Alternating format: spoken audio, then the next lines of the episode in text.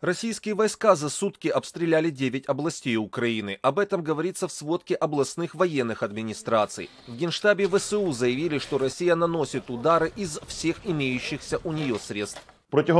За прошедшие сутки противник нанес 8 ракетных и 31 авиационный удар, совершил 63 обстрела из реактивных систем залпового огня, в том числе по гражданской инфраструктуре городов Харьков, Херсон, Краматорск Донецкой области и Очаков Николаевской области. Есть пострадавшие среди мирного населения. Из-за обстрелов погибли 4 человека, еще 30 ранены. Офис генерального прокурора Украины сообщил, что с начала полномасштабной агрессии России в Украине ранены 879 детей. Зарегистрировано 63 243 преступления агрессии и военных преступлений.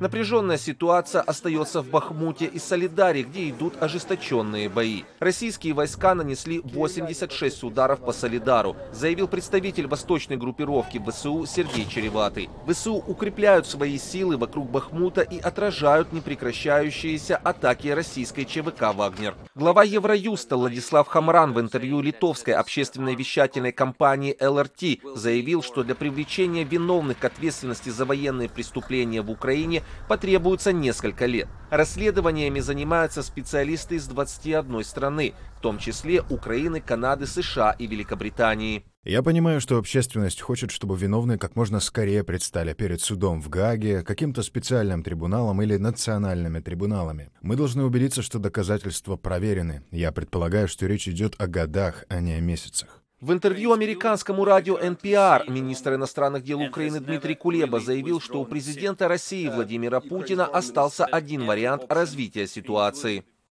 У него есть только один вариант, но он не хочет его принимать, и этот вариант – проиграть войну. Трудности и трагедия этого момента в том, что он не желает смотреть правде в глаза и искать выход. Вместо этого он бросает в бой все больше и больше ресурсов, и самое главное – человеческих ресурсов, пытаясь победить любой ценой. Но этого не произойдет. 73% украинцев считают правильным, что ЕС выдвинул Украине требования о выполнении реформ, без которых не может быть открытия переговоров по вступлению в Евросоюз. Об этом свидетельствуют данные опроса. В основном украинцы осознают, что качество внедрения реформ важнее скорости, говорится в исследовании. Александр Яневский, «Голос Америки».